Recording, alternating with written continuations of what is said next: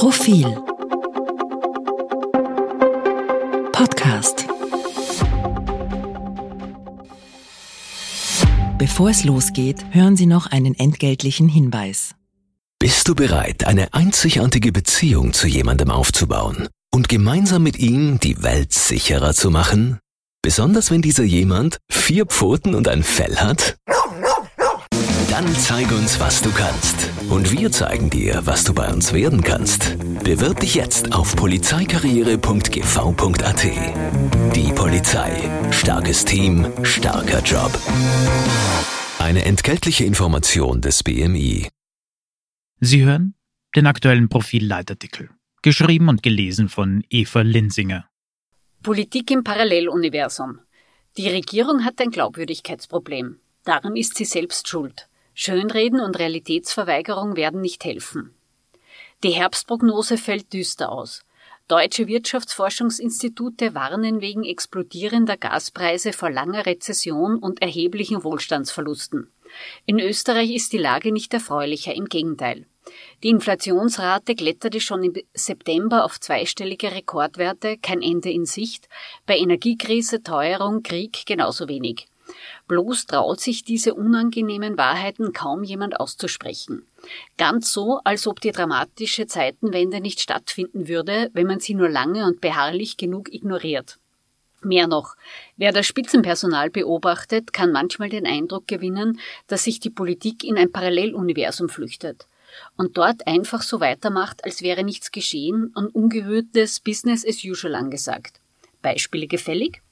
Aus der Kategorie symbolische Kleinigkeit. Die skurrilen Szenen aus den Tiroler Landesparteien, wo Funktionäre in aufgesetzten Jubel für die Fernsehkameras ausbrechen, obwohl empfindliche Verluste zu verdauen sind. Dieses seltsame Ritual wirkte schon in Normalzeiten künstlich, in Krisenzeiten erscheint es wie blanke Realitätsverleugnung. Oder aus der Kategorie banales politisches Handwerk. Klimakatastrophe hin, Energiekrise her. Seit dem Antritt von Türkis-Grün wurden keine großen neuen Ökostromprojekte mehr gestartet, weil die Regierung sich bisher nicht über die technische Voraussetzung dafür, die sogenannte Marktprämienverordnung, einigen konnte. Klingt dilettantisch ist es auch, schon deshalb, weil 40 Windkraftanlagen auf ihren Start warten.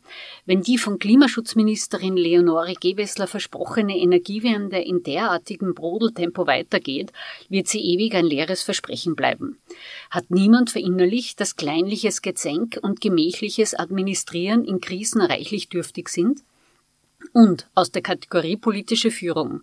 Seit Monaten versichert die Koalition so treuherzig wie faktenarm, sie habe alles im Griff, niemand müsse sich Sorgen machen.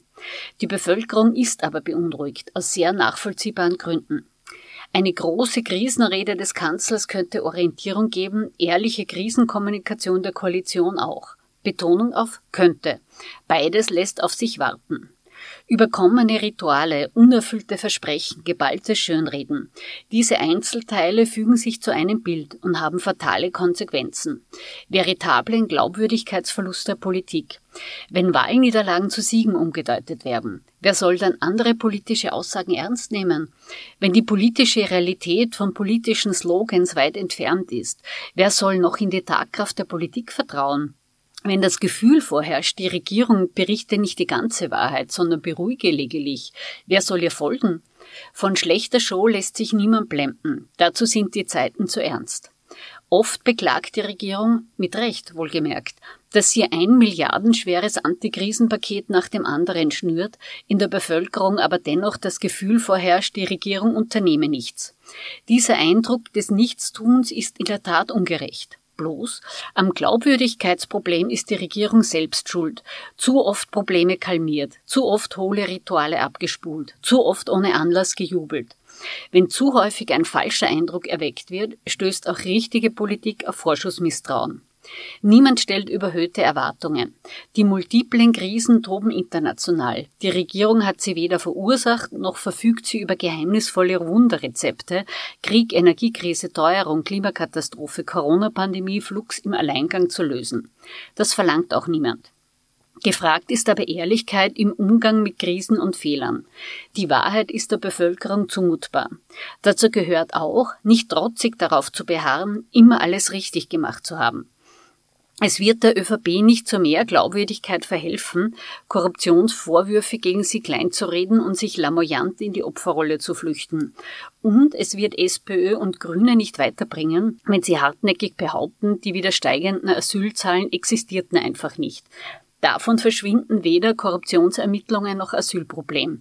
Sie zu ignorieren, hilft nur jenen Parteien, die mit ständigem Alarmismus Geschäft betreiben, also etwa der FPÖ, dem Comeback-Hit der Innenpolitik.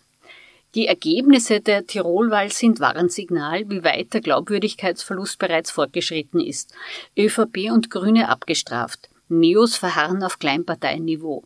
SPÖ mit nur mickrigem Gewinn und auf Platz 3 verwiesen und das, obwohl das rote Kernthema Teuerung den Wahlkampf dominierte. Vertrauensbeweise sehen anders aus. Die multiplen Krisen erfordern andere, neue Formen der Politik. Alles andere ist Realitätsverweigerung.